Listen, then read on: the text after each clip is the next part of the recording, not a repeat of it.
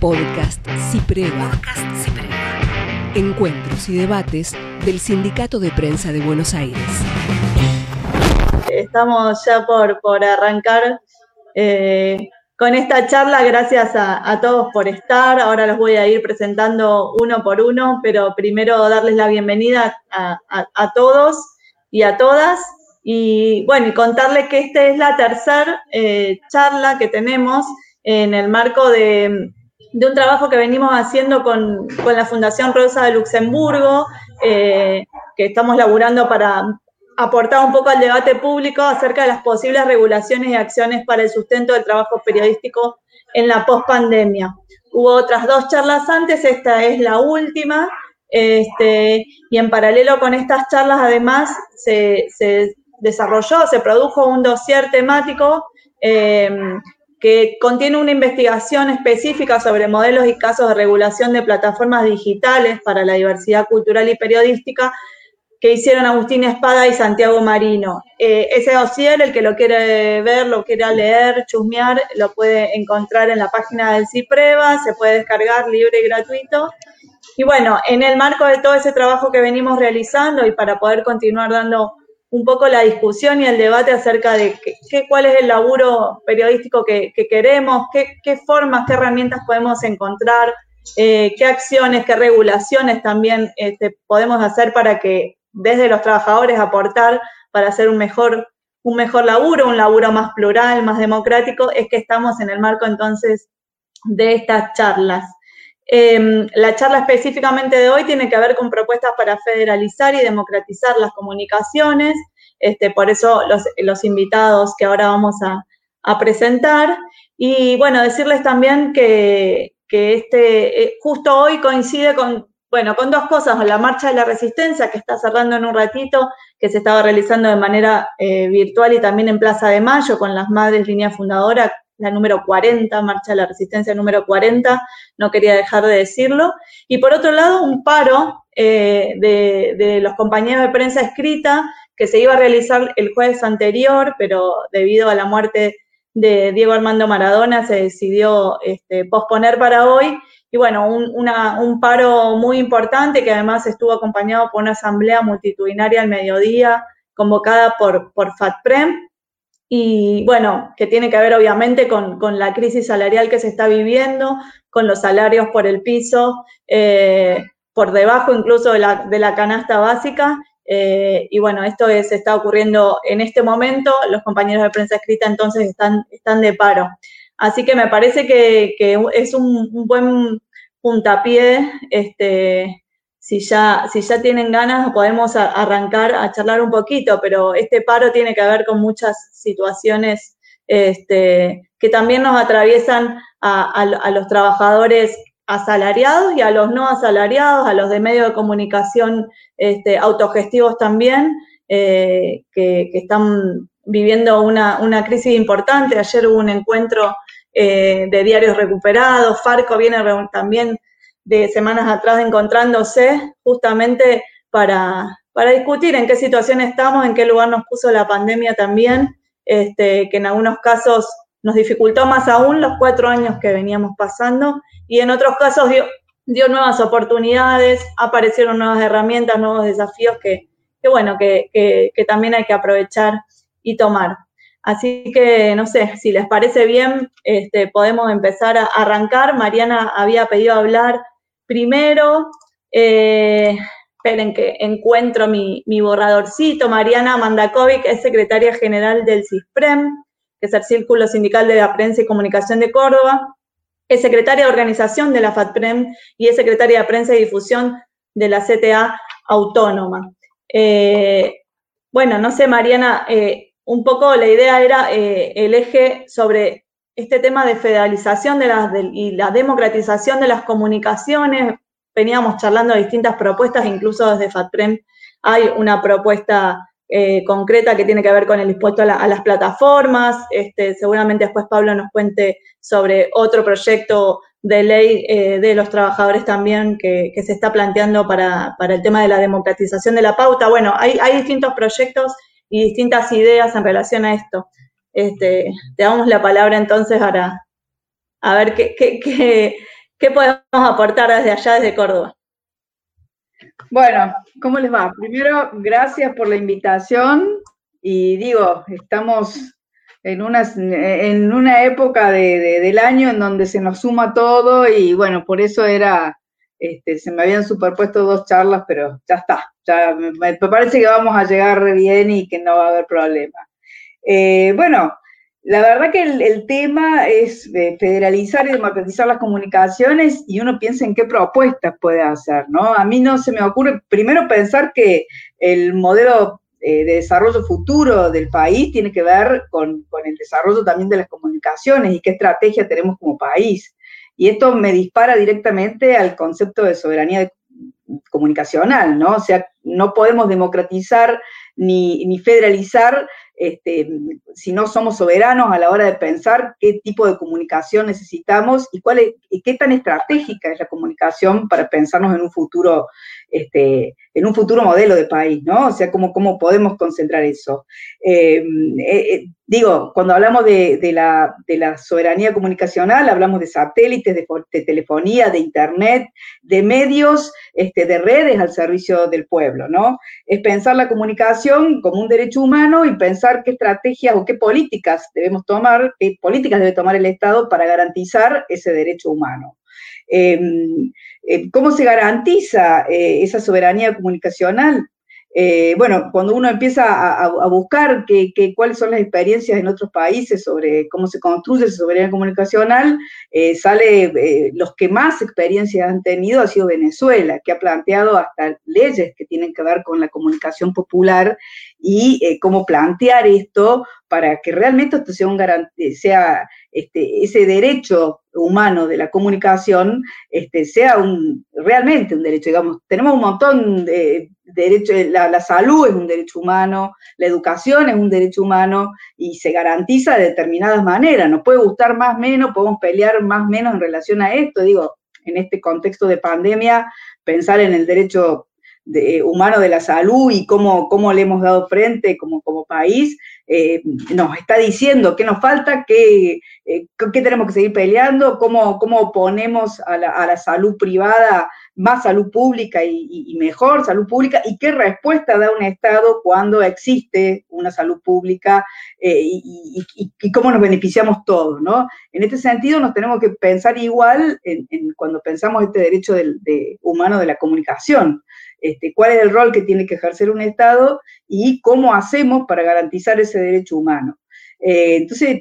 eh, bueno, nosotros lo, discutimos y lo debatimos en nuestro reciente congreso que tuvimos en la provincia de Córdoba y nos parece que, una de esas propuestas es pensar un sistema de medio eh, distinto, ¿no? Cuando decimos pensar un sistema de medio, decimos, bueno, existen los medios mm, este, privados, pero también necesitamos fortalecer los medios públicos y también necesitamos ver políticas que reconozcan a los medios de autogestión, pero que los reconozcan en igualdad de condiciones. Y en esto está también la democratización y la federalización, sobre todo cuando pensamos en, producir contenidos. De, los medios autogestionados tienen una experiencia de instalación de lo local, de lo comunitario, de este, producir contenidos en donde están este, insertos, porque hay ahí una, una relación muy estrecha con la comunidad, sobre todo aquellas experiencias que vienen de cooperativas de trabajo, de, radios comunitarias, populares, o sea, hay una integración de esos medios con la comunidad. Eh, a los medios privados, este, no, digamos, uno este, eh, defiende la libertad de expresión y sabemos cuáles son las líneas editoriales este, y cuáles no, y sabemos a qué nos atendemos. Pero también necesitamos este, federalizar y democratizar los medios públicos, fortaleciéndolos, pero también pensando en la producción este, de contenidos de los medios públicos y cómo este, apoyar aún más en ese sentido este, cuando hay medios públicos que están este, ubicados estratégicamente a lo largo y a lo ancho del país. Entonces, por ahí estas son cuestiones que las tenemos que pensar, que las tenemos que discutir y que los trabajadores y trabajadores tenemos que intervenir directamente para poder expresar. Si no, no se entiende, digamos, a ver, ¿a qué voy? Si tenemos Radio Nacional, pero se sigue concentrando este, un nivel presupuestario en, Buenos Aires, en capital, este, y se pagan contratos enormes y se van este, haciendo flacas las producciones locales de Radio Nacional y después pasamos más tiempo la programación que se hace en Buenos Aires que la que podríamos hacer en Córdoba, no estaríamos fortaleciendo, no estaríamos apoyando esto de democratizar y fortalecer este, las comunicaciones. Em, por otro lado, también hay que promover y garantizar la conectividad y pensar la cuestión de Internet, ¿no? O sea, este, por eso cuando hablamos de soberanía comunicacional, hablamos específicamente de eso. Este, eh, no nos alcanza solamente con el decreto que diga que no va a aumentar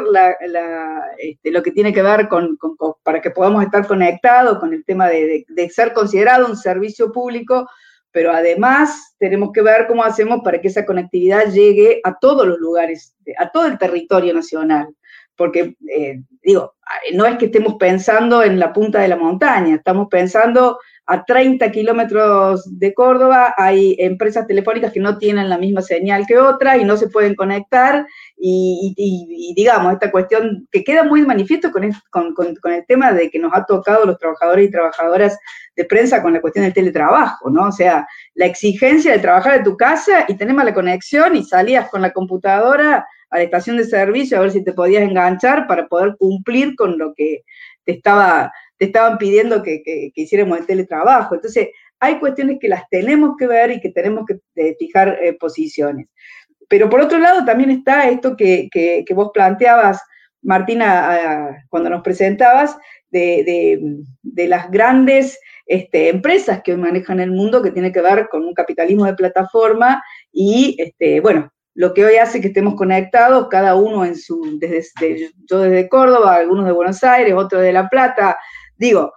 esto que permite que nos estemos este, eh, juntando, conversando, o la cantidad de, Zoom que tenemos, que son los que realmente han ganado fortunas con todo esto y se han acomodado, ¿no? lo que es el comercio a través de, las redes de Internet, este, ¿quién, ¿quién más se ha beneficiado, ¿no? Em, justamente buscando material, información, eh, en un libro de Natalia Suazo, de los dueños de Internet, ella planteaba que en el 2007 la mitad del tráfico de Internet se distribuía entre cientos de miles de sitios eh, dispersos en el mundo. Eh, a siete años después, en el 2014, eso ya se concentraba en 35 empresas, nada más. O sea, de cientos de miles de, que, daban el servicio de Internet, pasamos a 35 empresas en siete años nada más. Y del 2014 a esta parte, eh, el grupo de los cinco, que es Google, Facebook, eh, Amazon, Microsoft y Apple son los que están manejando absolutamente todo. Entonces, un monopolio mucho más concentrado y más rápido en su concentración de lo que hemos visto de los medios tradicionales a los que nosotros planteábamos y que asistimos en todo un montón de años. Bueno, eso también tenemos que pensarlo y lo que está bueno es ver cómo nos paramos como Estado para este, ver cómo, cómo ponemos este, límites a esa, eh, a esa concentración que hoy es este, los que manejan en gran parte, este, bueno, eh, los que manejan todo, no solamente manejan las carreteras por donde circula la información. Este, no solamente cómo se produce y, cuáles, cómo manipulan a partir de eso, sino también qué, qué podemos ver, qué no podemos ver, y bueno, nos manejan los buscadores, nos manejan la forma en que nos relacionamos, este, em, son propensos a que exista también, porque es parte de esa lógica este, binaria y de los algoritmos, a que se intensifiquen más los discursos de odio, y me parece que eso atenta contra lo que es la democratización y la federalización de la información. Y finalmente algo que seguramente el último punto que me parece que tenemos que pensar en torno a esta idea de federalizar y democratizar la comunicación, que es la pauta publicitaria y que también tiene que ver con estas nuevas formas de comunicarnos, eh, pensar cómo se distribuye esa pauta publicitaria, si el 75% de la pauta oficial, hoy la pauta publicitaria, cuando hablamos de pauta publicitaria, se concentra en su mayoría en la pauta este, oficial, la pauta privada hoy va por estas otras carreteras, ya no es como era antes, que se estaba disputando pauta privada, a ver si Coca-Cola ponía más acá o más allá, o si este, eh, grandes empresas ponían en un, en un medio o en otro. Hoy eso está totalmente, este, eh, son audiencias que están estudiadas milimétricamente y saben cómo llegar por un montón de otras redes que no sean los medios masivos de comunicación. Y me parece que esto también tiene que ver con eh, pensar este concepto de masividad, que lo teníamos incorporado, porque bueno, reciben más pauta porque llegan a más gente. Hoy eso, la verdad que no está este, definido, digamos, no, no, no hay una precisión, habría que empezar a, mirar de nuevo esta forma de, qué es masividad. Eh, ¿Clarín es masivo o es la radio comunitaria de, alguna localidad este, que, puede comunicarse y tener esta, esta función social que nosotros decimos eh, en cuanto a, pensar la comunicación como una, eh, eh, como una herramienta de transformación y de organización social. Entonces eso también nos lleva a decir, bueno, a ver, ¿cómo nos paramos para poder federalizar y democratizar esta pauta publicitaria? ¿Cómo hacemos para equilibrarlos tanto? Esto tampoco quiere decir, y en esto me paro en una visión bien desde lo, desde lo sindical, de decir, no estamos pidiendo que se le quite pauta a las empresas, este, porque si vamos a seguir perdiendo puestos de trabajo, no es la idea. Nosotros somos conscientes que los puestos de trabajo, eh, mientras han disminuido en los medios tradicionales, por darle algún nombre, han aumentado en la autogestión. Pero sí tenemos que pensar estratégicamente cómo se da este sistema de medios para que pueda ser algo equilibrado, para que los compañeros y compañeras que trabajan en estas experiencias autogestivas puedan recibir este, un salario por la tarea que, que, hacen, no es simple voluntarismo, y hoy e, e, esa retribución tiene que ver con la distribución de la pauta oficial, con este, los planes eh, que, que pueda haber desde el Ministerio de Trabajo para considerar su tarea, pero también tiene que eh, darles un lugar de importancia, decir, no somos los que nos este, repartimos la frazada corta, sino disputamos de igual manera porque es importante que pensemos en esa soberanía comunicacional como un todo y como una necesidad para poder vernos en un país que tenga este, un futuro en donde nos contenga a todos y todas y todes. Bueno, no sé si resumí más o menos y está bueno que empecemos después del debate. Sí, Mariana, re bien, gracias. Este, me quedaba pensando si, si una, si, la pauta, o sea, si, si, si disputar la pauta eh, oficial, eh, eh, por lo que vemos hoy, está concentrada en algunos medios, igual esos medios siguen precarizando, despidiendo, cerrando, digo, a veces siento que, es una, una, una excusa de, de esas grandes empresas para, para seguir quedándose con todo, pero eso no está distribuido después. Nosotros decimos que en muchos casos los retiros eh, voluntarios, que es voluntarios o involuntarios, porque no ha, no ha habido mucha opción que se ha hecho en estos grandes medios, eh, los, los, han pagado con las plata de la pauta eh, oficial. Que eso también tendría que ser algo que podamos debatir y pensar, ¿no? Porque este, termina siendo así, digamos. Sí. O ayer hablaban también en el encuentro diario recuperado acerca de, del ATP que recibían las empresas y las dificultades para cobrar la línea 1 o algún otro tipo de, ayuda para, los, bueno, para los autogestivos, los cooperativos, etcétera. Quizás con eso, este, Guille, eh, pensaba también en esto de, los, de, estas grandes plataformas que, que, toman nuestro trabajo, pero no se hacen este, cargo de que son, no ponen un peso no, no, y, y, no generan puestos de laburo en ese sentido tampoco, incluso no se, no se consideran medios de comunicación cuando están transmitiendo información. Eh, le doy la palabra con esto a, entonces a Guillermo Gianibelli, él es abogado laboralista, es profesor de Derecho del Trabajo en la Universidad de Buenos Aires y es nuestro asesor sindical en el CIPREVA, en el FATPREN y en algún otro sindicato. Guille. Bueno, gracias Martina, gracias por la invitación. Y la verdad que eh, acertaste en, la introducción, o, por lo menos en esta primera pregunta, porque justamente eh, pensaba que iba a desviar en algún punto el temario, eh, el temario de este encuentro, pero a la vez, porque he estado este, escuchando los encuentros anteriores y quedé bastante impresionado con los efectos actuales de la distribución del trabajo periodístico. Y por eso pensaba en tal caso abordar casi como una deformación profesional eh, porque mi mirada naturalmente tiene que ver con la mirada de la regulación del trabajo y sobre todo de las condiciones en que se ejerce el trabajo periodístico, bueno, hacer foco un poco más en esas relaciones este, que se tejen entre la producción de trabajo periodístico y la apropiación de ese trabajo. Eh, eso parecería que me aleje del temario indicado, pero quizás hacia el final este, podríamos retomarlo y ver si hay un punto de encuentro entre las condiciones en que se ejerce el trabajo periodístico y la democratización o federalización de la comunicación. Lo primero que me parece que vale la pena señalar es casi como un axioma que trataré de ponerlo este, en la discusión, es que hay una relación directa entre las garantías con que se ejerce el trabajo periodístico, es decir, las condiciones en que ese trabajo se ejerce y el resultado de esa acción, es decir, que pueda haber más pluralismo, más voces, mejor distribución de ese trabajo y por lo tanto de la comunicación. ¿Por qué digo que habría una relación entre ambos este, eh, elementos, es decir, condiciones de trabajo y democratización de la comunicación? Primero, porque la garantía de derechos del trabajo periodístico implica, requiere de una regulación, es decir, no hay condiciones de trabajo en términos de trabajo con derechos si no hay regulación. La regulación determina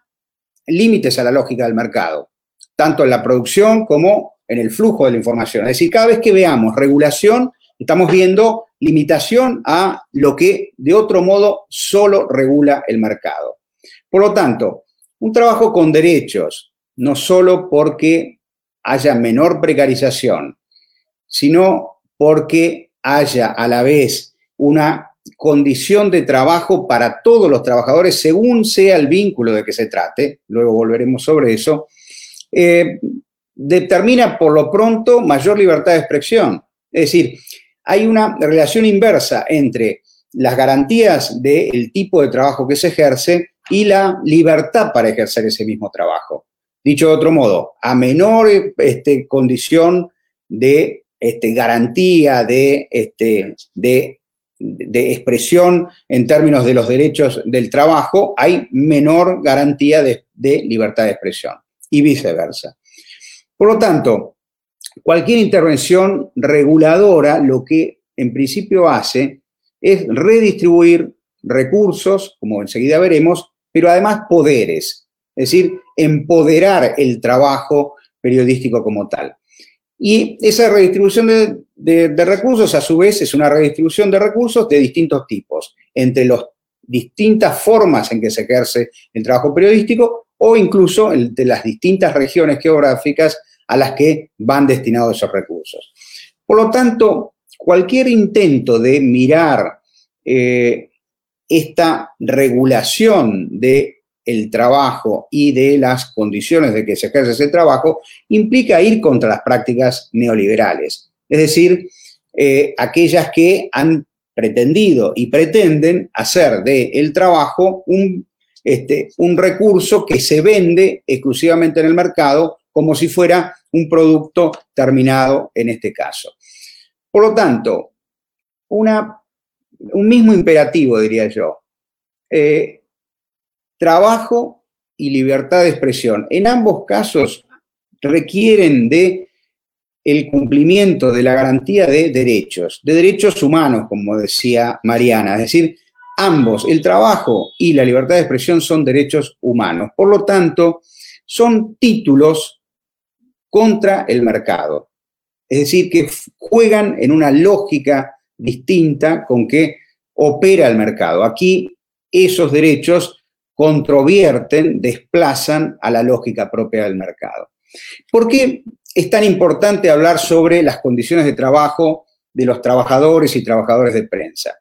Bueno, primero, porque hay una tendencia general a una suerte de autonomización del trabajo, es decir, de que el trabajo este, se realice por fuera de la relación de trabajo. Y la economía de las plataformas o la uberización de la economía, como estamos observando en muchos sectores de actividad, es que hace que los trabajadores se conviertan en una suerte de empresarios de sí mismos, es decir, de emprendedores, palabra tan utilizada este, durante el gobierno anterior, que compitan en el mercado como si fueran este, productores de sí mismos. Por lo tanto, eso que es una tendencia general de, del trabajo y de las formas de apropiación del trabajo, en el trabajo periodístico obviamente se acentúa, se acentúa como en cualquier trabajo intelectual. ¿Por qué?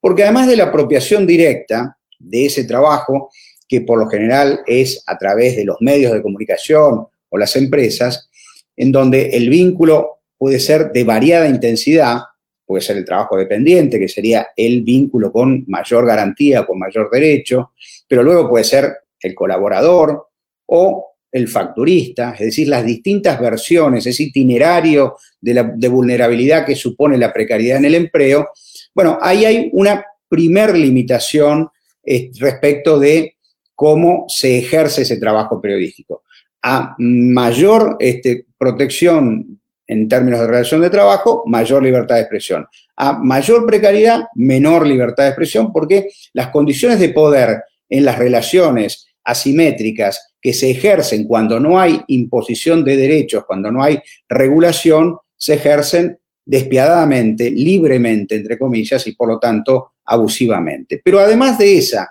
que es la forma de apropiación este, propia de las relaciones de trabajo, aún relaciones de trabajo de variada intensidad, se suma en el trabajo periodístico o en el trabajo intelectual esta apropiación indirecta, donde el que apropia es un tercero al que no vemos, con el cual no nos vinculamos, con el cual no tenemos relación, y sin embargo se vale de nuestro trabajo periodístico u otras formas de trabajo intelectual, se vale y se cargan en las plataformas de distinto tipo, de distinta variedad, sin ninguna contraprestación. Es decir, es una apropiación del trabajo general, pero sin pago de renta alguno. Por lo tanto, la relación de trabajo reconocida es una relación de alteridad, una relación de sujetos reconocidos como sujetos contractuales y por lo tanto impregnada de derechos, impregnada de regulación. Por lo pronto, una regulación, una relación de apropiación libre, en donde no hay reconocimiento de sujetos, no hay dos partes de la relación,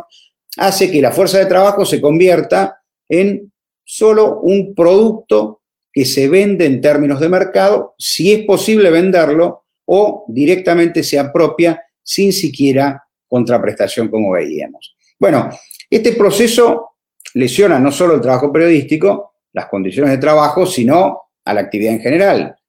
Y por eso está en contradicción con la lectura, con la idea de que ambos, trabajo protegido y libertad de expresión, son derechos humanos son derechos fundamentales. Bueno, si el modo de apropiación del trabajo periodístico se genera y se, este, determina de este modo, ¿qué es lo que podríamos hacer? Bueno, si el periodo anterior, un periodo largo, un periodo que inicia este, a mediados de los 70, es un periodo donde el neoliberalismo va intentando desmontar todos los procesos de regulación en el trabajo este, claramente en términos de reducción de costos salariales, en, términos de este, reducción de garantías de protección, pero sobre todo en términos de disputa de poder, es decir, de disputa del poder del trabajo, cualquier intento de revertir ese proceso requiere de un mecanismo, de unos mecanismos, de unos dispositivos de re-regulación, es decir, de redirección de sujetos y de reapropiación de la renta que produce el trabajo periodístico como tal. Bueno, para eso, muy rápidamente, solo casi como, como tópicos para la discusión y solamente como elementos para generar un debate que necesariamente tenemos que plantearlo en, en términos de nuevos instrumentos de regulación. El primero de ellos, nosotros tenemos en el derecho del trabajo y tenemos en las relaciones de trabajo un, instituto que es el de la subcontratación. El, el, Instituto de la Subcontratación es un mecanismo que adoptó fundamentalmente el capital a partir de estos procesos de regulación para limitar el poder de los trabajadores y sus sindicatos, para fragmentar la clase trabajadora, el mercado de trabajo. Por lo tanto, siempre hemos este, disputado el terreno de la subcontratación en términos de mm, establecer mayores regulaciones, limitar la de subcontratación, establecer mecanismos de compensación o, si se quiere, de responsabilidad entre los distintos sujetos que son parte de esas cadenas de subcontratación. Pero lo cierto es que aún este, en nuestra mirada, si se quiere, contraria a los procesos de subcontratación, lo cierto es que es un instituto en donde lo que se hace es responsabilizar a los distintos sujetos que intervienen en la cadena de apropiación. Por lo tanto, hoy la relación del trabajo periodístico, por lo menos del trabajo asalariado, que aparece directamente vinculada con el empresario que contrata esa fuerza de trabajo, hoy aparece ese empresario mediando, mediando, si se quiere, este, de manera eh, no, no, no, no voluntaria, por cierto, mediando en la apropiación por terceros, que son las plataformas. Por lo tanto, lo que quiero decir con esto es que se genera una vinculación también laboral o también en términos de responsabilidad laboral para aquellos apropiadores de fuerza de trabajo del resultado del trabajo periodístico este, en, esas distintas este, economías de plataformas. Solamente lo menciono como un elemento muy utilizado en el derecho de trabajo que nosotros deberemos empezar a explorarlo en un, sentido este, de contrapoder, no en un sentido de valorar o valorizar esas cadenas de subcontratación. Pero como, como se instalan como cadenas de subcontratación, también el, el sistema de regulación puede limitarlas. Segundo, tenemos que pensar en una negociación colectiva distinta, una negociación colectiva que es la negociación colectiva pensada en términos laborales es bueno, el sindicato representando a los trabajadores asalariados. Bueno, ya hemos salido de esa versión acotada, limitada del sindicato, solo representando a trabajadores asalariados. Hoy las centrales, este, las centrales este, sindicales más novedosas, como este, las dos CTA, han venido señalando que la representación va más allá del vínculo asalariado. Por lo tanto, una negociación colectiva ampliada supone que los trabajadores, en las distintas formas en que ejercen el trabajo periodístico, a través de sus representaciones, tienen que ser parte de una negociación no solo con el empleador, no solo con el empresario formal que aparece en el sistema periodístico argentino, sino con todo aquel que apropia trabajo este, periodístico, sea asalariado o sea dentro de los medios comunitarios o economía social, porque la apropiación de ese trabajo no es solo por el empresario periodístico este, como tal, sino por aquellos este, a los cuales se destina el trabajo y, lo, utilizan en sus distintas formas. Bueno, para eso, ¿qué se requiere? Constituir una negociación colectiva en donde el Estado tiene una parte importante, en donde las plataformas tienen que ser parte de esa negociación, en la forma que sea, directa o indirectamente. Luego veremos cuando este, incorporemos la noción de redistribución de recursos, cómo indirectamente pueden ser parte de esa discusión. Y por supuesto también las empresas periodísticas este, en, la forma que se ejerza esa este, actividad. El reparto indirecto de la renta supone, como se ha venido señalando en anteriores encuentros,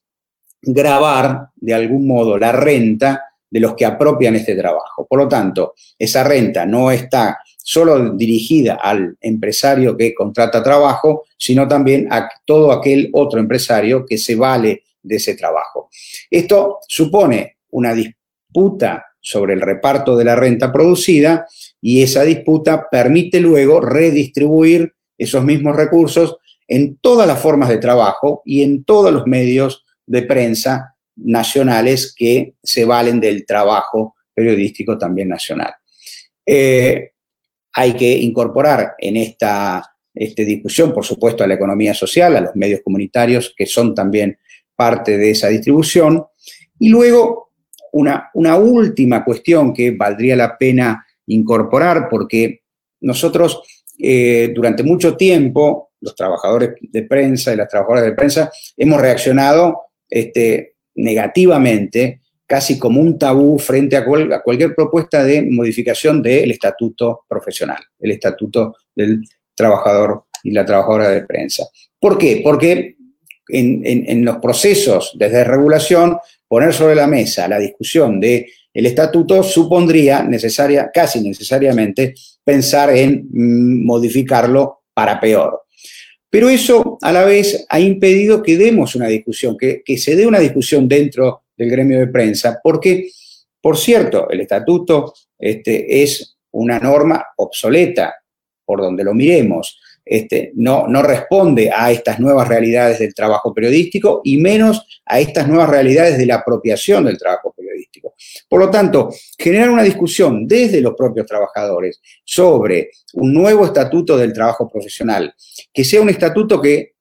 establezca los mismos derechos para el trabajo dependiente que para el trabajo independiente. Un piso de derechos que debe ser provisto, sea por el empleador cuando hay contraparte en la relación, sea por el Estado a través de la redistribución de los recursos que se este, generen por, este, por impuestos, por estos impuestos específicos que deben ir a una suerte de bolsa de trabajo, de trabajo periodístico, para su redistribución en las distintas formas de trabajo y en las distintas geografías o las distintas, este, una, forma de federalizar, como se dice, el trabajo periodístico. E incluso eso requiere repensar nuevamente la función de la matrícula del periodista, algo que también pasó a ser casi el, el, desuso, ya nadie se acuerda de que hay una obligación de tener una matrícula profesional. Pero ¿por qué incorporar esta discusión? Pero vuelvo a decir, una discusión todavía en términos autónomos, es decir, en términos de la propia discusión de los trabajadores, porque eso permitiría hacer valer el trabajo, la matrícula, la referencia, la relación entre el título que supone esa matrícula, que después habría que examinar cómo se accede a ella, pero esa matrícula a su vez da derechos y da responsabilidad. Y la responsabilidad tiene que ver con crear un código, un código de autorregulación sobre los alcances de la actividad periodística y por lo tanto con esto poder limitar que no cualquiera hace trabajo periodístico, sino el trabajo periodístico lo hace el trabajador de prensa y que no cualquiera puede distribuir comunicación porque eso si no lleva directamente a una forma este, abusiva y despiadada de fake news este, por todos este, lados. Por lo tanto, repensar una idea de regular nuevamente la actividad de prensa podría ir en esa línea de garantizar derechos y a su vez garantizar libertad de expresión. En, todos los casos, y aquí voy terminando, en todos los casos requiere de una politización de todos estos procesos. Y si bien durante muchos años hemos estado a la defensiva y por lo tanto cualquier intento de generar espacios de discusión sobre la regulación existente era un temor a desandar camino, me parece que estamos en un periodo en donde el desafío es politizar de nuevo estos procesos y generar instancias de intervención allí donde hasta ahora solo opera el mercado y, e instancias de protección del trabajo allí donde cada día se intenta precarizarlo más para con ello este, generar mayor disposición por parte de los que apropian el trabajo y por lo tanto menos derechos. Bueno, quizás por ahí solo algunas líneas para seguir pensando. Muchas gracias. Uy, me dejaste pensando un montón de cosas. este, no, pensaba en esto de la regulación como límite al mercado, la redistribución de recursos, el empoderamiento del trabajo periodístico, todas cuestiones que, me parece que redundan en ese pluralismo y en esa democratización de la comunicación que tanto venimos insistiendo. Pablo Antonini, ¿tenés ganas de tomar la palabra? Me quedaba pensando también en este... Eh, en esta necesaria politización y, de, discutir como se discutió cuando fue la ley de medios, volver a discutir y poner eh, eh, en el debate público algunas de estas cuestiones nuevamente, la importancia de la comunicación este, que hacemos los trabajadores de prensa, que implica una libertad de expresión, eh, para que haya una democracia un poco más fuerte también, ¿no? En un punto. Pablo Antonini es de Farco, es integrante de Radio Estación Sur La Plata, te presento, profesor de la Tecnicatura en Comunicación Popular de la Universidad de La Plata, docente en Comunicación para Organizaciones Sociales y Formación Profesional. Y como último punto, este, Tripero también, eh, te damos la palabra. bueno, muchas gracias, muchas gracias por, la invitación. Eh, arrancar destacando eh, el título de la charla, porque democratizar y federalizar en un país de las características como el nuestro es necesariamente sinónimo y es está bueno acostumbrarnos a decir las dos cosas juntas, porque si las decimos por separado nos vamos a estar eh, por ahí tendiendo emboscadas. Si uno habla de democratizar eh, en un país con nuestra extensión territorial, nuestras características multiculturales, pluriculturales, la cantidad de identidades que conviven y demás, si uno habla de democratizar y olvida hablar de federalizar, puede tener escenarios donde mire estadísticas que hablen de más medios este, o, más, o, más trabajadores y trabajadoras incluidos de una u otra forma y después resulta que están todos en la capital. Y si uno habla de federalizar y no de democratizar, puede encontrarse con estadísticas que hablan de distribuciones por provincias, de pautas o de políticas, y cuando mira al interior de esas distribuciones se las están quedando grupos locales y hacia el interior de esos grupos subsisten precarizaciones o los medios comunitarios, autogestivos, pymes de esos lugares. Entonces me parece un buen punto de partida decir las dos cosas juntas y entenderlas en un país como la Argentina necesariamente como sinónimos. Lo otro que me parece importante y que un poco ya, estuvo apareciendo, se citaba la ley de servicios de comunicación audiovisual y eso en, esa ley eh, estaba muy claro, sigue estando en las partes que, en alguna de las partes que subsisten. Otra de las partes donde estaba más claro fueron las primeras en ser desguazadas, pero digo, eh, democratizar sobre un panorama de concentración siempre implica necesariamente dos acciones. Por un lado, ponerle topes a lo concentrado, que cuando ya está concentrado va a generar conflicto, porque vos tenés que decirle a gente que tiene mucho que suelte parte de lo que ya tiene. Y por otro lado, fomentar aquello que, eh, falta, o que está muy débil. Entonces siempre pensamos en dos acciones cuando hablamos de política para democratizar y federalizar, que en este caso son sinónimos. Regulaciones que pongan topes a lo concentrado y regulaciones que fomenten aquello que tiene que eh, eh, llenar ese espacio que queremos justamente democratizar. En el caso de la ley, recordemos los topes, que fue una de las primeras cosas que se encargaron en, de sacar de la ley a los grupos concentrados, a la, cantidad de licencias en, las mismas manos y demás, y por otro lado las políticas de fomento pensadas para que crezcan otras expresiones, la reserva del 33% en el espectro, eh, los organismos también de eh, eh, empoderamiento y defensa de las audiencias, como la Defensoría, creado por esa ley, organismos de aplicación como el Consejo Federal, disuelto por, también por el gobierno anterior y que todavía estamos esperando que vuelva a, ser convocado, donde muchos de los sectores protagonistas de la comunicación podían tener algún grado de incidencia en la definición de esas políticas. Entonces siempre la democratización necesita esas dos patas, la democratización y federalización, que son sinónimos. Por un lado tenemos que limitar a, los poderosos y por otro lado tenemos que fortalecer a los débiles, a, quienes están ahí generando esa construcción que en algunos casos existe y hay que fortalecer y en otras hay que generar directamente o fomentar que se genere. Yo creo que estos mismos principios, no yo, en la, construcción que estamos haciendo desde Farco y también en el diálogo eh, con organizaciones y sectores, particularmente con, los sindicatos, porque nos eh, entendemos eh, profundamente como trabajadores y trabajadoras de la comunicación, más allá de no tener patrones.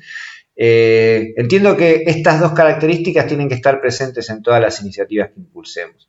Los proyectos que en su momento hemos presentado desde Farco, por ejemplo, de distribución de pauta publicitaria que se nombraba recién, plantean eh, por un lado, la, necesidad de topes, topes a la cantidad de pauta en, manos de un mismo grupo económico, topes a la cantidad eh, de pauta según zona geográfica también, eh, y por otro lado, iniciativas de fomento, de fortalecimiento, en el mismo sentido que la ley lo planteaba en, eh, bueno, en el campo de lo audiovisual, de los servicios de comunicación audiovisual. Entendamos que esto tiene que tendría que extenderse o debe extenderse a, todos, los, a todos los territorios de producción de comunicación. Eh, y me parece que por ese lado tienen que ir las cosas. A veces uno dice, bueno, la determinada correlación de fuerza capaz que no da para poner topes porque genera conflicto, pero avancemos en, la, en la, otra parte, avancemos en la del fomento. Ahí hay otra iniciativa que es muy interesante también, que también estamos bancando, que es la ley de, fomento a la diversidad y el pluralismo, que pretende justamente poniéndole un impuesto a, las plataformas, a la importación de servicios digitales, alimentar aquellas expresiones. Bueno, ahí estamos trabajando sobre una de esas dos partes y hay que hacerlo. Hay iniciativas presentadas en la provincia de Santa Fe, también en la provincia de Buenos Aires, más enfocadas en la parte del fomento que en la parte de, de los límites a la concentración. Todo eso hay que apoyarlo, en todo eso hay que trabajar. En todo eso tenemos que poder trabajar desde espacios multisectoriales, desde espacios diversos. Eh, parte del mejor saldo que nos deja la, experiencia de la ley de servicios de comunicación audiovisual es ese, es el de saber que convocando sectores diversos podemos construir la, fuerza social necesaria, que cada uno por separado tal vez no puede, eh, y, impulsar procesos y, motivar el aceleramiento de decisiones políticas que permitan estos avances. Eh, también en, el mismo sentido entendemos, y comparto lo que decía recién el compañero, bueno, Mariana también lo nombró, eh, que el debate sobre las condiciones de trabajo está indisolublemente ligado a esto, a este tándem que podemos entender, decíamos, como sinónimo de federalización y de democratización. No solo porque eh, para tener más una comunicación más democrática y, más federal, necesitamos más medios y esos medios tienen que tener trabajadores y trabajadoras y esos trabajadores y trabajadoras tienen que tener sus derechos garantizados. Sino también porque a la hora de que se democratice la agenda pública y de dar esa famosa batalla por la construcción de sentido, no es comparable el poder de fuego que va a tener eh, un medio de comunicación eh,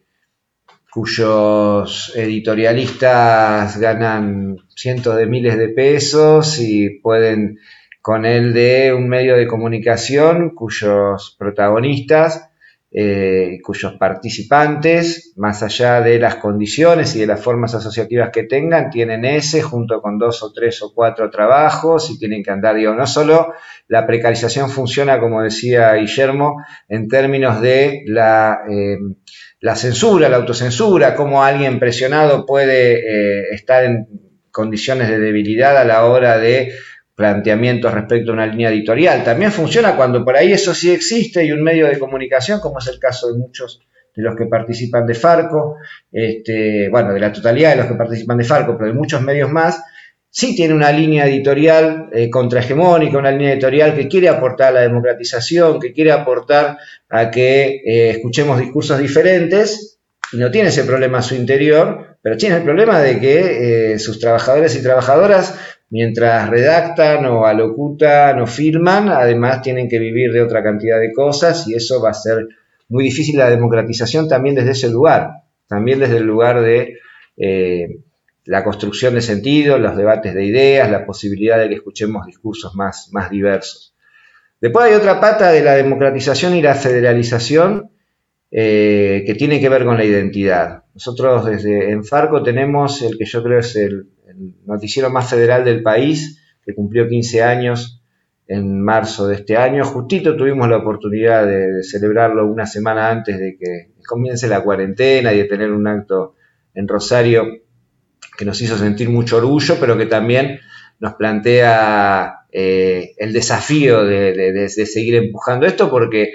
cuando uno ve lo, que genera en los distintos lugares donde se produce y donde se emite, la posibilidad de tener un panorama nacional construido por voces diversas, Se da cuenta el potencial que tenemos desde una comunicación, si, si, construimos en una comunicación democrática y federal de cambiar estas cosas. A veces la democratización y la federalización se piensa, construyamos muchas más experiencias locales. Este, sí, hagámoslo, pero para nosotros es fundamental pensar en construir muchas más experiencias locales con identidad, con posibilidad de garantizar condiciones dignas de trabajo a sus trabajadores, pero que además articulen, se entrelacen y generen discusiones y puedan construir sentido a niveles provinciales y a niveles nacionales. Eso es estratégicamente muy importante. Eh, y para que eso suceda es importante que esas experiencias sean no simples cadenas, no una, este, una programación interesante que sea replicada, sino que sea construida federalmente. Cuando nosotros podemos ver, en el, pongo de ejemplo el informativo, hay un montón de producciones más donde en distintos grados, para ir informativo tiene una intensidad y una eh, salida de, dos veces diariamente desde hace 15 años, pero también tenemos programas producidos en red de, música, programas que cuentan otro tipo de historias, y esto de las realidades de cada espacio narradas por los y las protagonistas, con sus estéticas, con sus tonalidades, a su manera, sin tener que obligarse a caer en una estética hegemónico porteña para poder expresarse, y que sin embargo tiene mucha coherencia, tiene mucha fuerza, no es una cosa, digo, sobre la base de dos o tres pautas comunes, en nuestro caso son la duración de los reportes, la necesidad de que siempre haya un testimonio, un protagonista, eh, la fuerza de eh, esa comunicación federal organizada es, importante también para dar debates nacionales. hablaba hoy de la pauta, voy a volver a esto porque se nombró, eh, estaba justo también antes de empezar repasando los datos del, bueno, del primer informe que se conoció, que daban, como nombraba Mariana, 77,8% de la pauta eh, en la ciudad de Buenos Aires, ni siquiera el AMBA, la provincia, la ciudad de Buenos Aires. Eh, se estaba repasando por acá digo, hablando de eso, 3,8 la provincia de Buenos Aires, 3,25 Córdoba, 2,2 Santa Fe, 2,1 Mendoza. Ese es el ranking que tenemos de distribución por provincia. Y vuelvo a hacer la invitación de que miremos al interior de esos porcentajes para ver eh, qué pasa en adentro de ese 3, adentro de ese 2. Y hay más datos del último informe de pauta que eh, me los tenía anotados por acá y que dicen que hay más medios, porque eso también pasó y, hay que decirlo, hay más medios que antes recibiendo pauta. Efectivamente pasamos de, em, un segundito que se me fue el dato, de 1576 medios a 1760 del año pasado a este, recibiendo pauta. Y sin embargo también aumentó la concentración. El grupo Clarín pasó del 15,4 de la torta al 16,1 y los tres primeros del ranking juntos se llevan el 33,4% de la pauta, es decir, casi uno de cada tres pesos que se reparte en términos de pauta eh, se queda entre los tres principales grupos oligopólicos. Entonces ahí tenemos un debate donde es importante tener en claro esta, esta necesidad de emparentar Democratización con federalismo, democratización y federalismo con condiciones dignas de trabajo y todo eso con la necesidad de que seamos un país que finalmente pueda realizar transformaciones profundas eh, y pueda cambiar sus estructuras económicas, sociales, reforzar sus diversas identidades y culturas, este, o, sigamos poniendo parches y perpetuándonos. Nosotros vemos, y esto para, para que quede claro, vemos una diferencia muy importante de los cuatro años anteriores a, hoy y hemos pasado de ser eh, excluidos en tanto medios comunitarios, incluso clausurados, tenemos medios que fueron ilegalizados, marginados de la pauta publicitaria también, a tener espacios de diálogo, construir, a ser incluidos también en la pauta publicitaria, pero desde una inclusión que sigue siendo muy marginal en relación a estos números que estamos viendo y que es necesario modificar con un debate profundo. Como es necesario que se aplique, por ejemplo, la totalidad de los eh, fondos de fomento que la ley indica, cosa que no sucedió eh, nunca desde que la ley está aprobada. eh, y es una cuenta matemática sencilla, es el 10% de la recaudación del gravamen a los servicios de comunicación audiovisual. Si se recaudan mil, tienen que venir 100. Bueno, nunca sucedió y esa es una herramienta de democratización necesaria y fundamental también que necesitamos que, comience a suceder, como es necesaria la legalidad. Nos falta todavía 11 años de eh, aprobar la ley de servicios de comunicación audiovisual no hay en las llamadas zonas de conflicto, em, o sea, las grandes ciudades, sí eh, en aquellos lugares con disponibilidad de espectro, pero todavía no tenemos una sola radio comunitaria em, hija de la ley, nacida en estos últimos 11 años, que tenga licencia. Y eso implica eh, todo tipo de eh, atropellos, dificultades, problemas que atentan, por supuesto, también contra la democratización. Y en algún caso donde sí la tienen, como es el caso de FM Reconquista, en José León Suárez, que después de 32 años de lucha, de existencia, logró su licencia, con un trabajo en el territorio eh, conocido y respetado en el país, en el mundo también, le han dado premios en Alemania, la Orquesta de Jóvenes eh, abrió recientemente la sesión en la Cámara de Diputados y sin embargo aparece una radio de un grupo económico y las barre del aire con licencia y todo, sin posibilidad eh, a que puedan, eh, son, han sido despojados del aire de su barrio. Entonces, esas cosas también son parte del debate sobre la democratización. Todo este conjunto de cosas que hacen a la distribución, insisto, que podemos enmarcar siempre, porque en este último caso que estoy diciendo también que falta, falta el tope, ¿no? El Estado que ponga límites, que le diga eh, al grupo Octubre, en este caso, señor, usted por más poderoso que sea y afina, no puede aplastar una radio que tiene tres décadas de vida, baje su potencia. Eh, lo mismo que necesitamos que se limite la cantidad de medios en las mismas. Bueno, lo que se ha dicho, que no quiero abundar, pero es un eje estratégico también, la regulación de las plataformas, la posibilidad, no solo la regulación de las plataformas, eh, el desarrollo de plataformas nacionales. Acá se lo nombraba Mariana también. Internet pasó de ser una promesa de utopía, de democratización mundial, a ser el espacio más concentrado que pudiéramos imaginarnos, donde la llave de acceso para la mayoría del mundo occidental es una empresa, que es Google, para buscar, para encontrarnos, y tenemos tres, tres cuatro empresas más que concentran de forma cada vez eh, más, más cerrada la provisión de nuestros distintos eh, de los servicios que buscamos, de las cosas que hacemos, de por dónde escuchamos música, por dónde nos relacionamos socialmente, por dónde... Entonces, esos espacios hay que, eh, esos son, empezar a visualizar y, implican batallas que hay que dar también. En síntesis, entonces, democratización es sinónimo de federalización y es necesario que en este país se trabajen esos dos conceptos juntos la necesidad de tener condiciones dignas de trabajo para quienes estamos en, la comunicación es también un requisito indispensable, sumo a estas iniciativas que se han nombrado, porque creo que la idea de estos espacios también es ir sobre iniciativas concretas, digo, regulación de la pauta publicitaria, ley de fomento y diversidad, legalización de todos los medios que están postergados, aplicación integral del fomento que,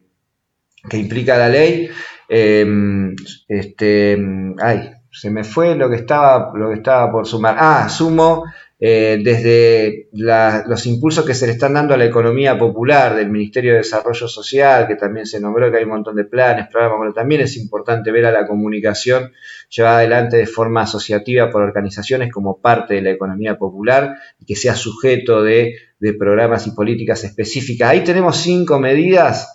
Eh, concretas que reúnen estos dos aspectos. Por un lado, poner tope a los poderosos, por otro lado, fomentar aquello que necesitamos eh, que, crezca para garantizar esa democratización y que tenemos que, entiendo, volviendo al principio, generar espacios eh, multisectoriales, diversos y fuertes para poder impulsarlas en común. Gracias, Pablo. Nos queda el último orador, que es Luis Lázaro, lo dejé a propósito al final. Él es periodista, magíster en educación, lenguajes y medios, miembro fundador de la Coalición por una Comunicación Democrática y director de Relaciones Institucionales de NACOMA ahora. Y creo que Pablo te dejó para que levantes el guante de un montón de cosas, este, pero creo que estaría buenísimo que pudieras contar un poco el rol del ENACOM en todo esto y, si vamos a poder ver un ENACOM más activo que, que el de los últimos años, ¿no?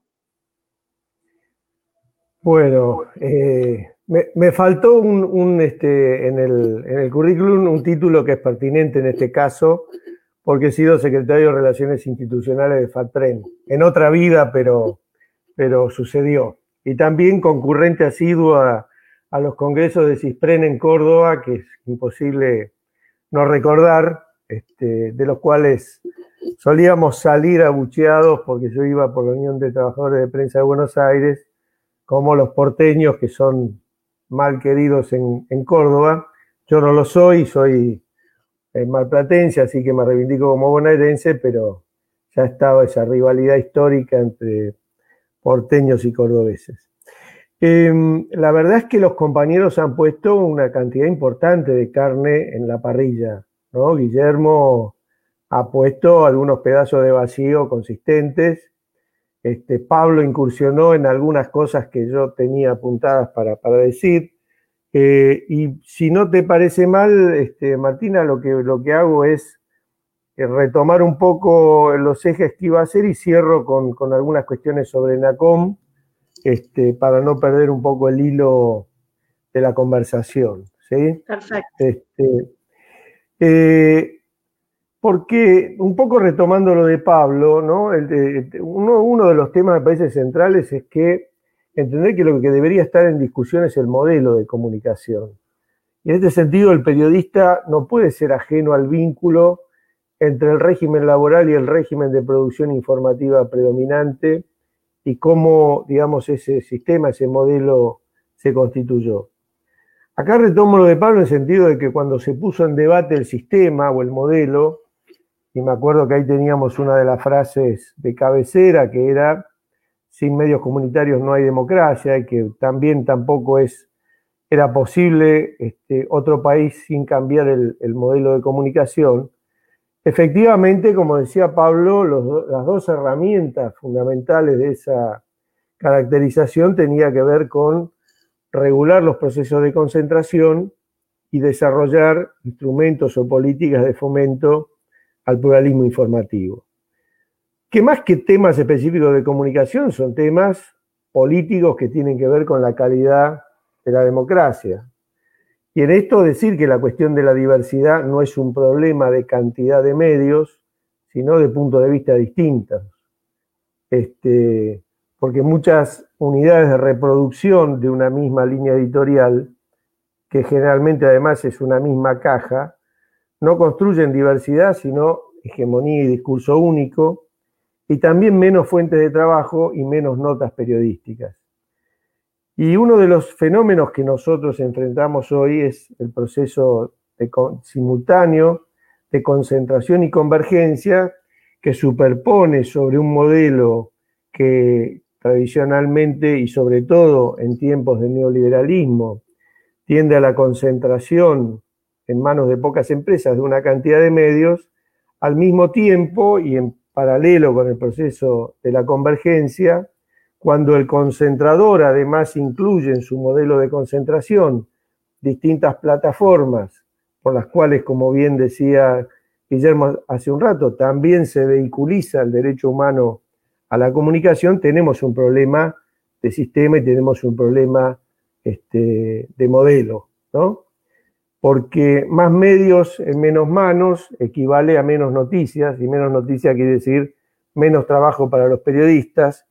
y menos trabajo para los periodistas y menos noticias es una peor calidad de la democracia. Em, y este escenario de la concentración y la convergencia también hay que entenderlo como un proceso que no solo es económico, que no solo es en términos de la producción informativa, sino que también es geográfico. Es decir, la concentración también implica un desplazamiento digamos, de la monetización, pero de la información hacia un proceso de centralidad geográfica que termina afectando, por supuesto, el federalismo informativo, pero también, como lo decía Pablo, el modelo de provincias volvían a aparecer en primer lugar aquellos que eran beneficiarios de la torta publicitaria de manera centralizada en las grandes, las grandes ciudades. Eh, y en esto yo creo que también es, este, importante que podamos recuperar algunas cuestiones que están planteadas como premisas en el propio estatuto en cuanto al rol del periodista local como pilar de la libertad de expresión. Y en esa línea también recordar que eh, justamente en el debate sobre cómo debían los medios audiovisuales eh, funcionar en términos de un modelo democrático y con un sentido federal, la ley planteaba una serie de exigencias en materia de producción propia, de producción local, con una cuota de contenidos informativos que si uno lo multiplica por la cantidad de medios audiovisuales que en el momento de sanción de la ley incluía, digamos, el instrumento principal de los argentinos de acceso a la información y la cultura, que es el sistema de televisión paga, con obligaciones de generar un medio informativo propio en cada licenciatario, multiplicaba por una cantidad importante de sectores la posibilidad de circular con distintas informaciones y contenidos de carácter local y por lo tanto contribuir a la democratización y a la federalización de la información. Y en la discusión de modelos lo que tenemos claramente, también se señaló antes, es este, a partir de los, periodos neoliberales y en concreto del último entre 2015 y, 2019, eh, los decretos del macrismo convirtieron los contenidos de la televisión este, de pago, que como repito es y sigue siendo el principal factor de acceso hoy en disputa con las plataformas de Internet la información y la cultura, en una simple ecuación informática que también, perdón, que también este, desafecta o libera de la posibilidad eh, de aplicarle ciertos parámetros y ciertas exigencias de producción informativa y periodística a este instrumento que además es el pilar, me parece, del modelo económico en el que se sostiene eh, sobre todo el modelo corporativo más concentrado. Y cuando ese modelo de concentración es también un modelo de convergencia empresarial y tecnológica, tenemos el problema de las plataformas, en donde además aparece un problema, digamos, sistémico en relación a que la condición, digamos, de éxito de las plataformas está directamente relacionado con su nivel de concentración monopólica, es decir, los que el éxito del modelo de la plataforma es que todo el mundo esté allí. También lo explicó la compañera de CISPREN al comienzo en relación con el proceso de concentración en esa red que tenía como virtud inicial una utopía de circulación horizontal y que sin embargo en su desarrollo fue convirtiéndose cada vez más en una telaraña con un centro desde lo cual desde la cual este, se distribuye y por lo tanto se monetiza y se este, genera un modelo económico de circulación de la información que cambia las lógicas anteriores y al mismo tiempo un sistema que este, edita y, de alguna manera eh, regula el funcionamiento y la circulación de las ideas y de las informaciones. Por lo tanto, digo, me parece que tenemos por delante eh, varias discusiones en simultáneo, y esto lo digo retomando muchas de las expresiones que se, fueron virtiendo con anterioridad. El tema de la soberanía informativa, sobre lo cual ahora voy a volver. Eh, el tema del estatuto, yo creo con Guillermo que, es un momento en el cual, aunque sea internamente, deberíamos darnos un espacio de análisis y reflexión, este, sobre todo justamente, digamos, para despojarlo del sentido flexibilizador que pudo haber en otros momentos respecto de sus alcances, para pensar en todo caso, tal como nos pasó en los años 90, ¿no? cuando con la creación de la CTA y, digamos, este, y, un nuevo escenario laboral de precarización, la, la discusión que se dio fue que todos los compañeros, incluso aquellos que estaban en, condición de factureros, colaboradores, etcétera, por supuesto que eran parte del activo de, los trabajadores de prensa y que realizaban una, una, tarea que debía tener un encuadramiento profesional. Me parece que esto es como una segunda vuelta de eso en una magnitud que me parece sí requiere que discutamos, coincido con Guillermo, cómo integramos en ese esquema al conjunto de los trabajadores del sector eh, cómo le damos un reconocimiento profesional que, como bien lo dijo él, no solo tendría que ver con proteger el trabajo periodístico, sino también con tutelar el derecho social de acceso a la información, en tanto el periodista y el bien que el periodista produce, que es la noticia, es el bien jurídico que se debe proteger en este caso. Entonces, me parece que por ahí un poco va la cosa, pero no podemos quedarnos este, tampoco en discutir solamente esa vinculación laboral, a menos que lo discutamos en un contexto eh, más sistémico de modelo, como decía al comienzo. ¿Qué nos dejó el, macrismo, entre otras cosas, y es parte del, saldo con el cual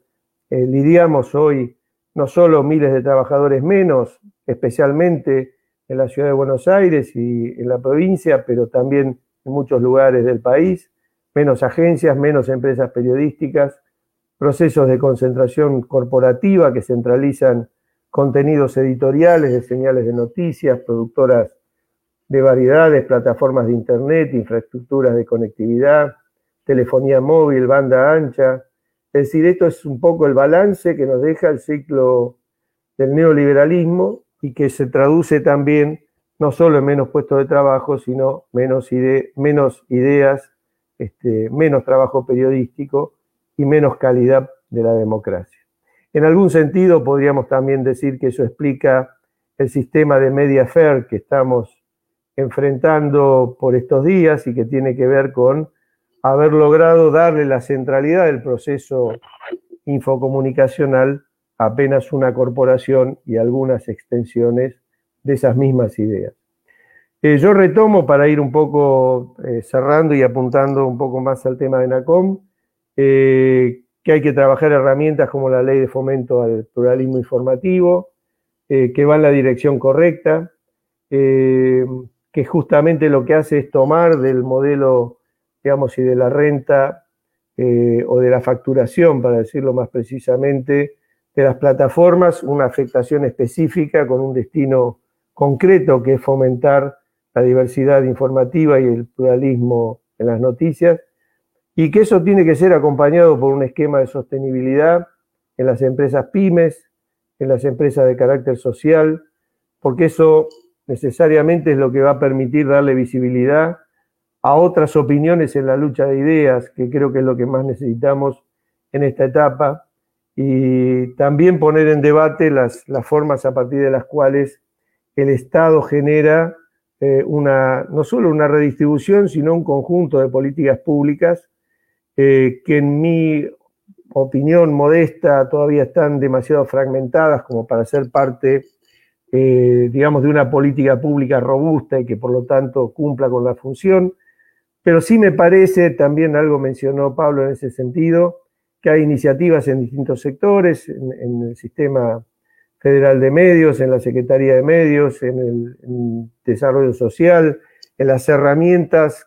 que todavía de manera insuficiente, pero que son herramientas válidas y necesarias que hay que fortalecer la propia ley de medios generó, por lo menos para el campo audiovisual, y complementarla entonces con el debate sobre la asignación publicitaria y otras medidas activas. Quiero decir en este sentido que no es para mí una cuestión menor la decisión, que indudablemente es una decisión política del presidente con el decreto 690 de declarar servicio público el, acceso a Internet, a la conectividad y a la televisión paga, porque esto empodera al Estado en un área estratégica del debate que estamos, que estamos desarrollando en este momento, y empodera al Estado como un actor principal en el debate sobre la distribución de los bienes informativos y culturales, que me parece es un poco el corazón de lo que viene. Eh, creo que fue Mariana que habló del tema de la soberanía informativa y también de la brecha digital. Y en este sentido, y estas son herramientas que sí se construyeron, como la ley de medios con la ley de Argentina Digital, el Fondo de Servicio Universal, que en paralelo con el FOMECA es la herramienta que permite reasignar recursos y generar programas para cerrar esa brecha y para generar una articulación, una integración federal del país más allá de las áreas de mercado, me parece que es la herramienta que estamos en este momento tomando como instrumento principal para esta pelea. O sea, acá no se trata solo de un debate en términos de la puja redistributiva con relación al aumento de tarifas o no, que también es parte de la discusión, no solo del congelamiento a las que, digamos, por distintos instrumentos eh, y decretos del Poder Ejecutivo, digamos, se logró durante este año este, evitar que esto tuviera un costo todavía superior para nuestra sociedad, que además en el contexto crítico de la, de la pandemia, sino que nos permitió generar una serie de herramientas que están destinados específicamente a los barrios populares y las villas de emergencia como lugares que antes, este, por una limitación en la cantidad de habitantes y por definiciones ideológicas y políticas, no eran sujetos eh, de una política pública de inclusión en la conectividad. También la implementación, ampliación y desarrollo de la red federal de fibra óptica, que, este, digamos, destina solamente en el programa asignado este año 3 mil millones de pesos que complementan las inversiones en el desarrollo. Eh, no, decía también, me refería a la puesta en valor y recuperación de la televisión digital abierta como otro de los instrumentos que deben estar en, eh, digamos, sobre la mesa a la hora de discutir el modelo informativo y de acceso a la actualidad y a la cultura. Eh, y también, por supuesto, como herramientas,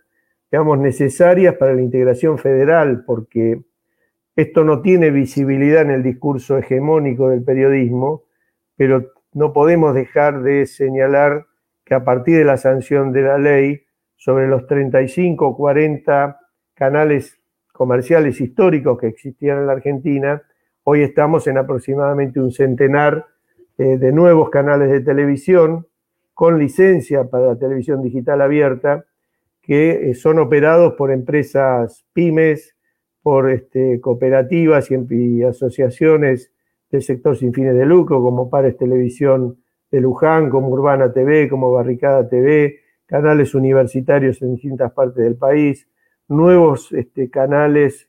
provinciales que son este, concebidos como medios públicos locales y que vienen a fortalecer también una oferta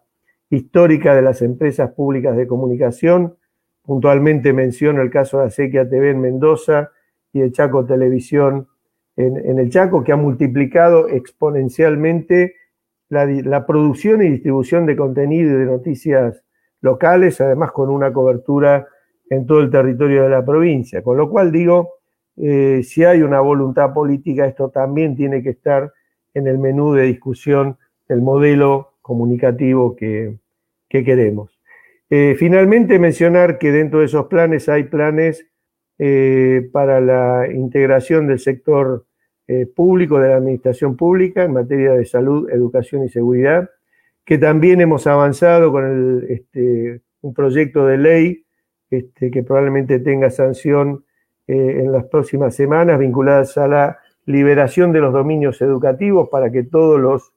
sitios educativos sean de acceso público gratuito. Me refiero no solo al sistema de medios de la televisión pública, sino me refiero a los medios de las universidades públicas y también privadas. Eh, y una serie de este, programas que se han ido desarrollando este, a los efectos de promover eh, la conectividad en las zonas desfavorables, en zonas rurales, en distintos lugares. En el caso de Córdoba hay ejemplos de algunas iniciativas que está llevando adelante la gente del programa este, Altermundi, eh, en, articulación con la Universidad Nacional de Córdoba, y donde también hay un debate que da respecto de la empresa provincial de comunicaciones de Córdoba, y creo que todas estas cosas tienen... Ahí está. no, no se ha hecho, para algunos de nosotros no se ha hecho. Quiero cerrar solamente con una cuestión. La soberanía comunicacional no son solamente fierros, que los necesitamos Estamos trabajando en eso, estamos promoviendo políticas públicas para que esos recursos este, tengan, digamos, este, un, ámbito de desarrollo y que además son vitales para la integración federal del territorio argentino por satélite, por fibra, por la TVA, etcétera, sino que el corazón de esa soberanía, me parece, tiene que ver con el producto justamente del contenido de aquellos quienes que hacen la información y la cultura, y en eso me parece que como periodistas, como trabajadores de prensa y trabajadores de la comunicación tenemos, tenemos una gran responsabilidad. Por eso lo que aporto en todo caso como agregado a lo, a lo bueno y mucho que dijeron los compañeros es metamos esto en el debate también de un modelo de comunicación. Bueno, eso es todo. Gracias. Muchísimas gracias. Ahí está Pablo volviendo, justo Pablo que estamos terminando. Este, pensaba también en, que seguramente están todos de acuerdo, en, esa, en, repensar ese modelo de comunicación, el rol de los trabajadores tiene que estar, tiene que, ser una de las patas, tiene que, ser escuchado en esas políticas que se, que se realicen también y, eso es, es, muy importante también que, escuchen a los trabajadores y trabajadoras y a, nuestros sindicatos también. No sé si alguno de ustedes quiere decir algo más. Em, dale, Mariana. Yo así rapidito, porque ya sé, ya estoy en la, en la hora de la otra charla, pero bueno, un lujo escucharlos a los tres. Eh, creo que, hay que profundizar el debate de los sindicatos y hay que, eh, sindicato y la relación con, el Estado y, me alegro este, que lo podamos hacer. Este, y en relación a algo que se dijo, que con el tema del estatuto, nosotros en Córdoba avanzamos un poco en esa idea y trajimos este, el artículo 2 del estatuto decía lo que era el periodista profesional a un registro de trabajadores y trabajadoras de prensa y la comunicación, que le pusimos Retraprem, y la verdad que estamos, eh, que, que, supone no solamente los derechos que podemos tener y que los probamos en términos de esta pandemia cuando cuando nos declararon esenciales y no podíamos salir, este, logramos que la credencial del CISPREN tenga un reconocimiento en todo el ámbito de la provincia y los compañeros y compañeras que la aportaran pudieran circular libremente en función de, discusiones que tuvimos con el Estado provincial, pero también supone obligaciones, digamos, en, torno a formación, a capacitación y a pensar este rol de trabajadores y trabajadoras que tiene que ver mucho con lo que explicó Guillermo, con lo que estoy totalmente de acuerdo y con lo que retomaba también este, Luis recién, y que lo estamos trabajando mucho con los compañeros de, este, del sector de la autogestión. Porque muchas veces el compañero de la voz del interior no necesita una credencial porque ya lo conocen, o el compañero de canal este, de Telefe o, de, cualquiera de los medios este, que tenemos acá en la provincia ya lo conocen, pero sí el compañero de la autogestión que quiere ir a una conferencia de prensa, que quiere circular, que no tiene esa, este, ese reconocimiento este, visible de trabajar en uno de estos grandes medios y la verdad que hemos tenido muchos resultados. Nosotros esto lo hemos presentado a los compañeros de la FATPREN para ver si podemos nacionalizar esta idea que nos permita ir construyendo esa identidad y traer en debate y discusión el estatuto que nosotros decimos que tiene este, más vigencia que nunca en función de, de, lo que se planteó, pero que tenemos que también animarnos a dar ese debate para ver cómo hacemos este, para volver a tener esa fuerza y esa valorización de nuestro trabajo, porque, este, bueno, esa es un, poco la idea, ¿no? Si nosotros no valorizamos nuestro trabajo, no lo va a hacer nadie por nosotros, y estamos convencidos de, su importancia y de su esencialidad, ¿no? Así que, bueno, este, plantear que este, como secretaria de organización de la FATPREN, este, y hablándole a, un ex secretario de Relaciones Institucionales de la FATPREN, poder este, avanzar en estas relaciones y poder, este, eh, bueno, ir eh, poniendo en la agenda y en el debate la importancia de todos los trabajadores y trabajadoras de prensa y la comunicación, de que trabajemos en todos estas, no importa en el medio que lo hagamos, sino este, cómo lo hacemos y, y con qué función, ¿no? y me despido porque ya me toca irme a la otra charla. Un placer. Gracias, gracias por estar también. Saludos a, los cuatro. Seguimos en contacto. ¿Alguno más quiere aportar algo? ¿O estamos? yo muy breve, eh, había ahí eh, subrayar que lo, dijo Luis también, la importancia del decreto 690, que establece las bases de, de lo que necesitamos y de, nos pone en un lugar para dar las, varias de las peleas más importantes que vienen. Esperamos con mucha expectativa su reglamentación y ahí sus alcances concretos, pero me parece que es algo también para subrayar cuando vemos el mapa concreto y completo. Y también esto de que nos juntemos no solo para hacer un intercambio conceptual, que me parece que es necesario y fundamental, sino para eh, sacar una agenda concreta en relación a estos temas, que son necesarios, que son urgentes, que a veces parecieran incómodos, ¿no? Porque, bueno, esto, fomentar a lo mejor siempre queda bien nombrarlo, limitar es como que da un poco más de miedo, pero hay que hacer las dos cosas juntas, hay que hacerlas con decisión política, hay que hacerlas además con el aprendizaje que nos deja esta cuarentena, que si a alguien le quedaban dudas, eh, terminó de demostrar el grado de voracidad y de irresponsabilidad y, las cosas de las que son capaces quienes detentan muchos privilegios en nuestro país con tal de defenderlos. Si eso pone en juego la salud de la población, si eso pone en juego, no importa nada, vamos igual. Y si un impuestito me puede sacar un pedacito de lo que tengo y con tal de defenderlo tengo que hacer cualquier cosa, lo hago. Digo, no puede haber mayor evidencia que estos meses que hemos vivido y la manera en la que se han manejado y se han impulsado y puesto temas en agenda de que este tema es urgente.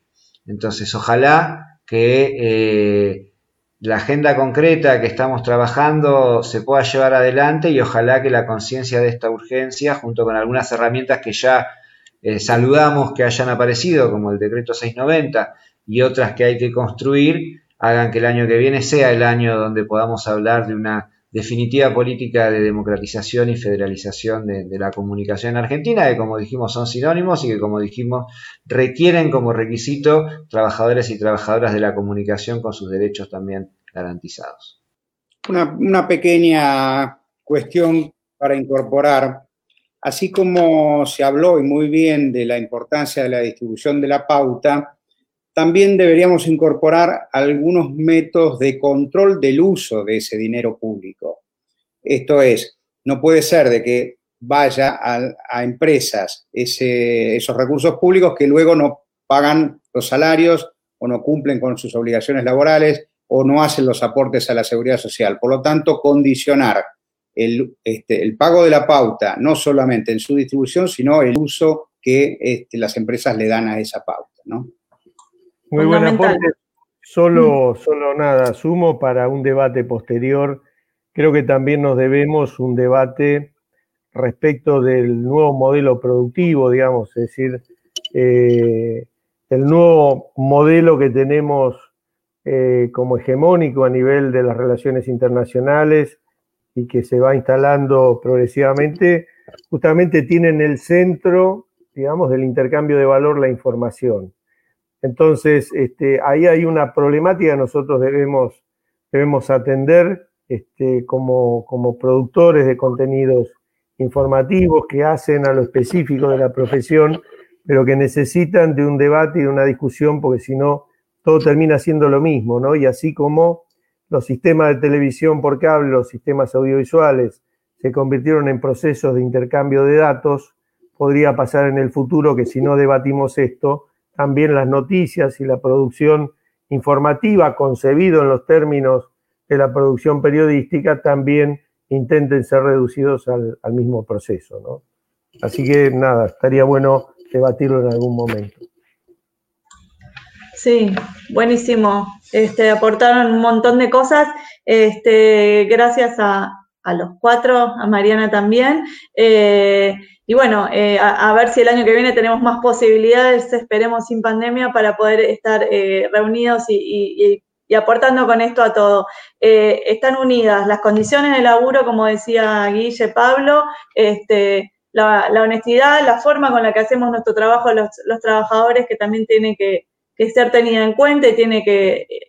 tomarse, la organización que nos estamos dando desde, desde los sindicatos y está buenísimo que los sindicatos no solo discutan este, salarios y condiciones dignas de laburo, sino también el contenido, qué es lo que estamos transmitiendo y cómo construimos esa comunicación más democrática que plural y federal, que es lo que, lo que tiene que valer. Los sindicatos también tenemos que estar para eso. Así que les agradecemos un montón, ojalá que tengamos otra, otra posibilidad de seguir charlando.